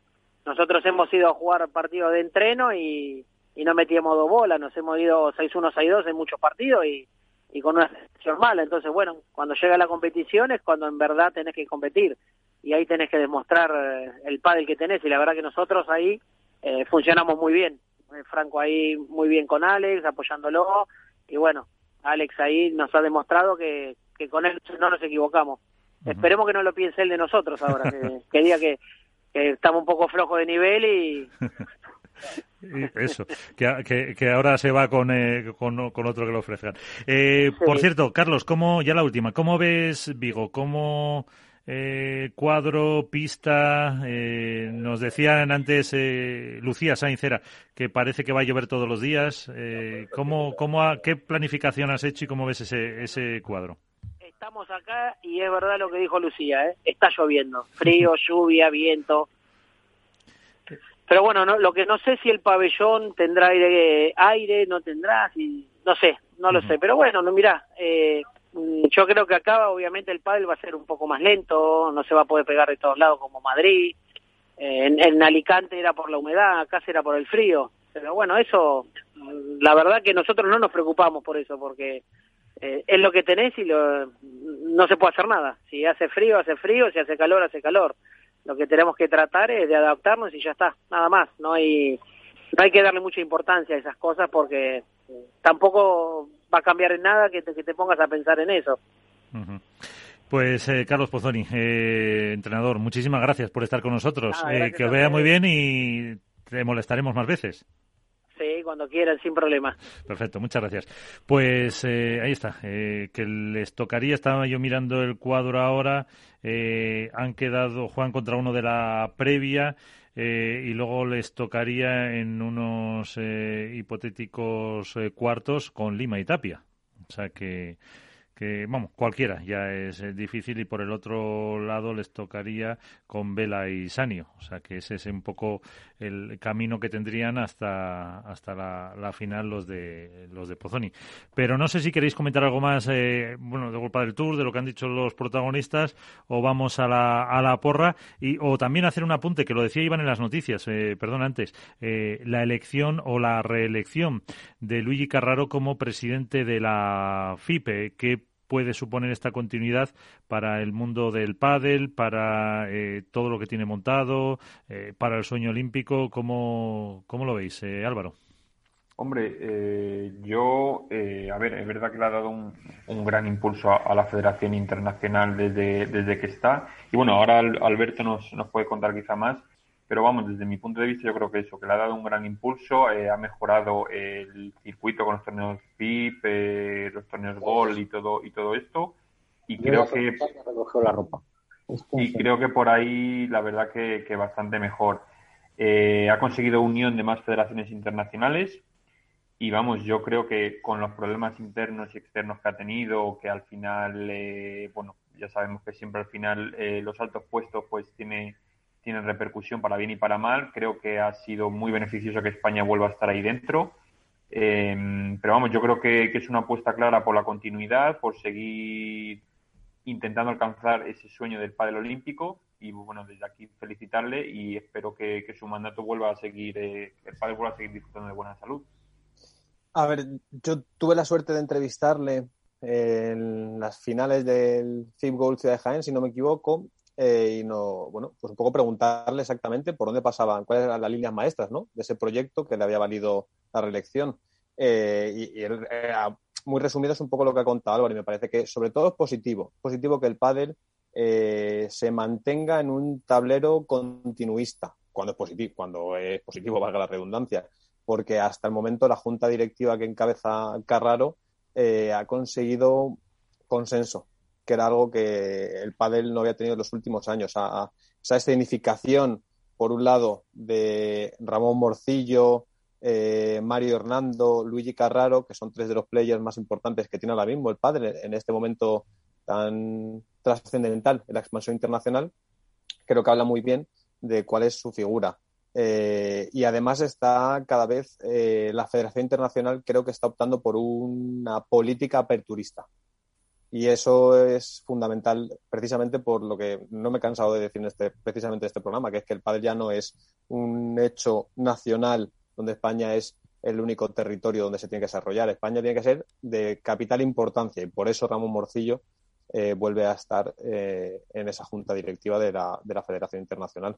Pero, pero bueno, sobre todo lo que creo es que la Federación Internacional tiene ante sí un proyecto bonito, un proyecto ambicioso con ese Cupra Tour que cada vez, eh, creo que ha sido quien ha apuntado que tiene más de 80 pruebas este año, con el, europeo hasta los tres mundiales, el de menores, el de veteranos y el absoluto y el sueño olímpico, que es el que no podemos perder de vista, que, es una quimera, la realidad es que es una quimera porque pensar que el pádel en 2024 puede serlo, pero es que se está trabajando desde hace años y, la Federación Internacional lo tiene como uno de esos eh, objetivos marcados en rojo y hasta el momento lo que nos han demostrado es que en los últimos dos años los objetivos que se han marcado los han cumplido con mayor o menor éxito, pero los han cumplido. Entonces hay, hay que confiar. Y, sobre todo se resume en lo que yo le dije en esa entrevista para despedirle, que es que suerte, porque la suerte de la federación que dirige Luigi Carraro será la suerte del pádel. Y creo que eso es fundamental, porque todos estamos aquí para que el pádel crezca. Hombre, yo creo que hay que felicitar a, a, Carraro, sobre todo lo que has dicho tú. Yo creo que es una palabra que hemos usado desde hace, vamos, hace tiempo, pero yo creo desde las elecciones a la Federación Europea o de la Federación Española, la palabra que más hemos usado en el tema del mundo del pádel, eh, y creo que estamos de acuerdo todos, es la palabra consenso, ¿no? El, unificar eh, federaciones, el unificar criterios, el ir todos por la misma vía, por la misma mano, que es el crecimiento del pádel. Ya hemos comentado, pues a lo mejor la, la más que posible entrada de China y Rusia, eh, la incorporación de Dinamarca, eh, la explosión del pádel internacional, porque ¿quién iba a decir en la época de Piatti que íbamos a tener 80 pruebas mundiales de pádel. O sea, estamos hablando de países como Ecuador, como Colombia, como países que no estamos habituados a huir en el, mundo del pádel y que vamos a tenerles ahí presentes. Y eso es un trabajo de, cantera, de, trabajo de la Federación Internacional y que va a ser, va a ser el culmen con, tres campeonatos del mundo, que tú has dicho, Alberto, el de menores, el de el absoluto y el de veteranos, que, que, que esperamos que tengan una gran repercusión. Y que, bueno, yo creo que para el 2024, Alberto, quizás es demasiado pronto porque tiene que llevar muchos procesos de, legalización, de comprobación de pero datos. Cumple, ¿eh? pero, la cuestión es que cumple con, la mayoría de requisitos de momento.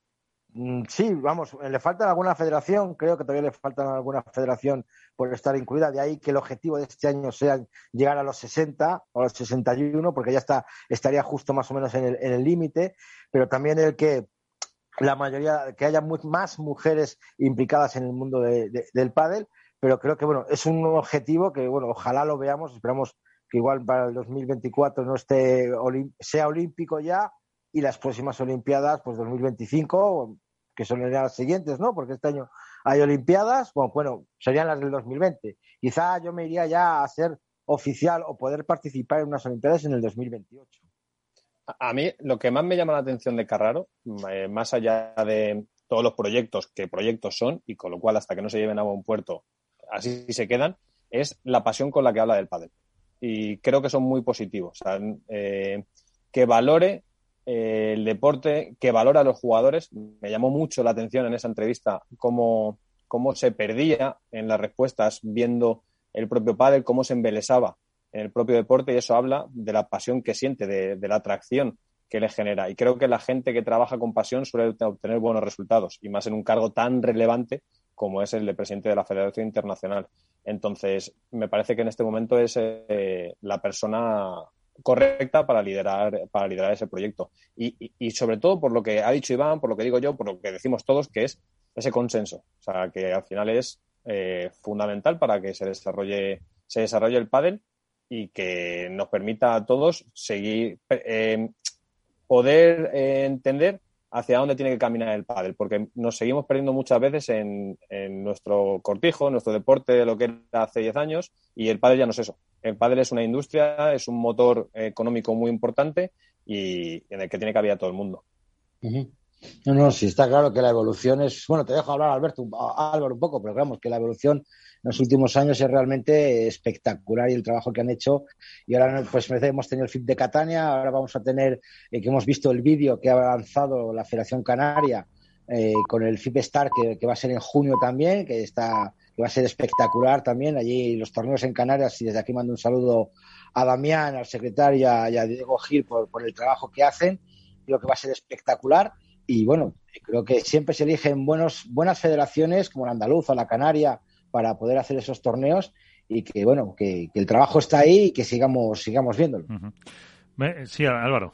Sí, no, por alusiones, eh, básicamente es, digamos que es un poco el, la, línea de Luigi es un poco paralela a World del Tour, es decir, eh, de donde venía, que no había un circuito como tal, eh, no había las pruebas que hay ahora, ni el nivel de premio, ni el nivel de jugadores a lo que hay ahora, eh, pues lógicamente ha mejorado mucho. Entonces esperemos que esa pasión, como dice Alberto, que tiene, que tiene Luigi, la siga demostrando, siga haciendo eh, más por el pádel, tanto en nuestro país como, como fuera de él, y que bueno, que al final le consiga el consenso global que ya prácticamente tiene y que, que siga beneficiando, porque al final el hecho de que más países y más jugadores jueguen fuera de España, pues al final es beneficioso y positivo para el pádel pues eh, en una semana, si os parece, también intentamos tener a Luigi Carraro eh, para que nos cuente un poco ese, eh, mm, vamos a ver, ese proyecto y todo lo que quiere preparar para el eh, mundo del padre en estos... ¿Son cuatro años lo que ha conseguido?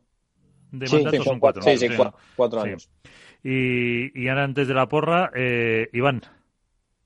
Bueno, yo tengo una última noticia que me gustaría desvelaros a todos. Eh, no sé si es exclusiva o no, pero yo creo que es una muy buena noticia. Eh, nos hemos puesto en contacto con la empresa organizadora del World Padel Tour en Valladolid, que es Madison, y nos ha confirmado la celebración del torneo. En un principio está, está previsto que a finales de este mes se haga la presentación de forma habitual en el Ayuntamiento de Valladolid, como lo han hecho siempre, y que, y que si todo sigue igual en cuestión de pandemia y en cuestión de todo, el, el torneo va a salir, se va a montar todo en, la Plaza Mayor. Otra cosa ya es lo que se tiene que negociar en cuestión de distancia social dentro de la propia Plaza Mayor. Van a, puede que se mm, vea un poquito variado la, la composición de las gradas o de las, de las mm, sillas que se van anclando, pues puede haber alguna distancia, pero nos confirman que, en un principio, si todo va bien, World Padel Tour en Valladolid, última semana de junio, y que ahí pues habrá que intentar comprar abono para verlo porque no sé si nos acreditarán o no. Ahí, ahí, ahí lo dejamos. Eh, yo espero que me acrediten o, que nos acrediten y si no, pues habrá que comprar habrá que comprar un abono para poder disfrutar del torneo de Valladolid. Perfecto, pues eh, todo se verá. Eh, vamos ya con la porra, el momento más esperado de la semana y empezamos eh, por Álvaro López, por ejemplo. Uno de los pues más arriesgados. ¿Hoy te vas a arriesgar tanto o no? No, yo siempre, bueno, medio medio. el, jugador de perímetro, ¿eh? Mira, en chicas yo opto por las gemelas, a la Yeto. Ah, eso lo aposté yo el anterior y fíjate, y luego Mapi no juega. Vuelven con ganas, vuelven con ganas. Eh, ¿Y por eh, categoría masculina? Y en chicos, para que termine de lanzarme el triple a tablero, Chingoto y Tello. Chingoto y Tello, tampoco, oh, tampoco está mal. Eh, a ver, Alberto, lo tengo aquí apuntado. Tu nombre es el siguiente. Yo, tú vas a lo fácil. Yo soy jugador de pintura, soy jugador de ir de dos en dos, tiros personales y aportar siempre. Yo me salió bien la última apuesta. eh, Aunque no nadie se acuerde. Efectivamente. El éxito, el éxito es eso también. Gemma Triay eh, en femenino, eh, perdón, eh, Triay Salazar por un lado en femenino Sí. y gana Lebron en masculino. A ver. Qué fácil eres, qué fácil eres, de verdad. Hay que asegurar, Sí, hay sí, que sí. asegurar que, que Pues tenemos, mira, el, yo me- tenemos yo el me voy a playoff ahí. tirar- Yo me voy a tirar a la piscina también como, como Álvaro. Y en, honor, y en honor a los invitados de hoy, lo voy a decir bien claro. Lucía y Bea y Alex Estupa. Y Alex. eh, es- Populista. no me llames eso que te Hombre, a ver. Alberto, que se está jugando, se está jugando un arroz en Alicante. Yo, yo- yo me estoy, a ver, yo me estoy jugando Mira, vale. de- del 2 al 6 de junio me voy a ir a Alicante. Entonces voy a, este, voy a ver, intentar ver a, mucha gente allí del PADE, voy a intentar hablar con el presidente de la Federación Valenciana, con Alfonso Monferrer, voy a intentar ver a Carlos Pozzoni, a Jordi Muñoz, que también está por allí. Y, y bueno, hay, hay que, hay que apostar Eso. por ellos porque, oye, por lo Todo menos sea el por un arroz- Iván. Yo, yo sea por, sí. un arroz lo hago también. Fíjate lo que haces tú por un lechazo. Eso es, eso pues es. imagínate lo que hago yo por un arroz. Bueno, a lo mejor hay, a lo mejor hay noticia la semana que viene sobre el lechazo o hay una foto que, que Alberto y yo no cataremos. Ahí lo dejo. Eh, bueno, yo, para chicos, eh, sigo apostando por lo mismo. Alguna acertaré. Lima y Tapia, que yo creo que pueden dar la sorpresa. Y en chicas eh, voy a hacer un Alberto. Eh, Ale y, y Gemma. Vamos a, Al barco. a asegurar. Eso Nos subimos al barco ahora. eso.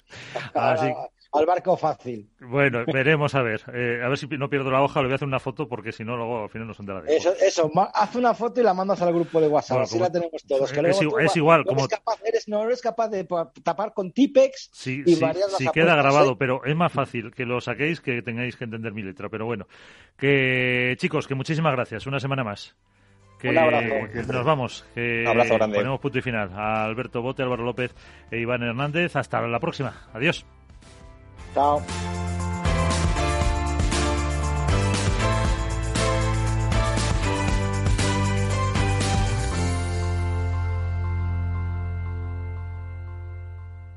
Hook Paddle ha patrocinado esta sección. Hook Paddle Time is now.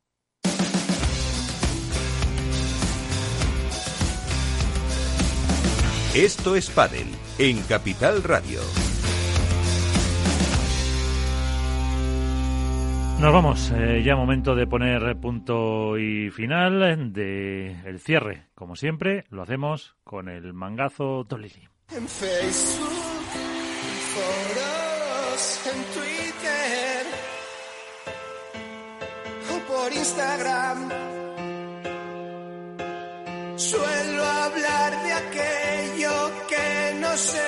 Hola, soy el mangazo Tolili y no me gusta el pádel.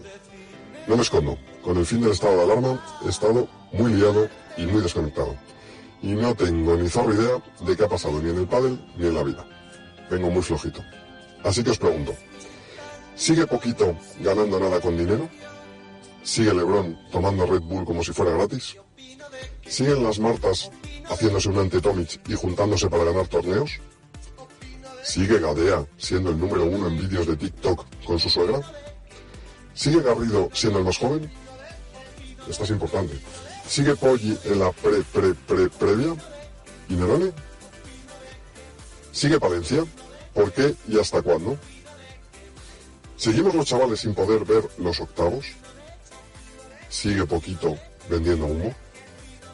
Por cierto, lo que sí he visto es a Ale Galán en unas fotos con un chavalote muy feo, con el pelo rojo y al parecer famoso, presentando un proyecto que no he entendido y que tiene peor pinta que el sushi de Mercadona.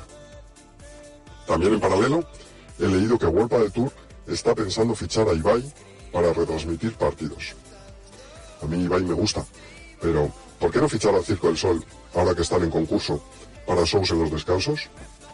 En cualquier caso, Vigo promete. Buenas noches.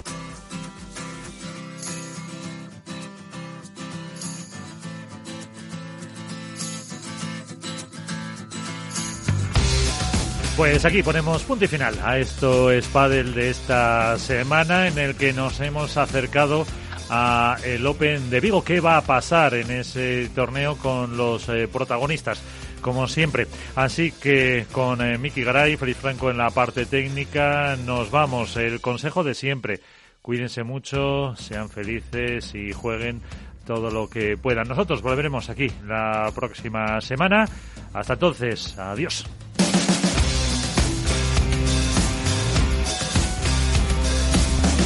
Esto es Padel.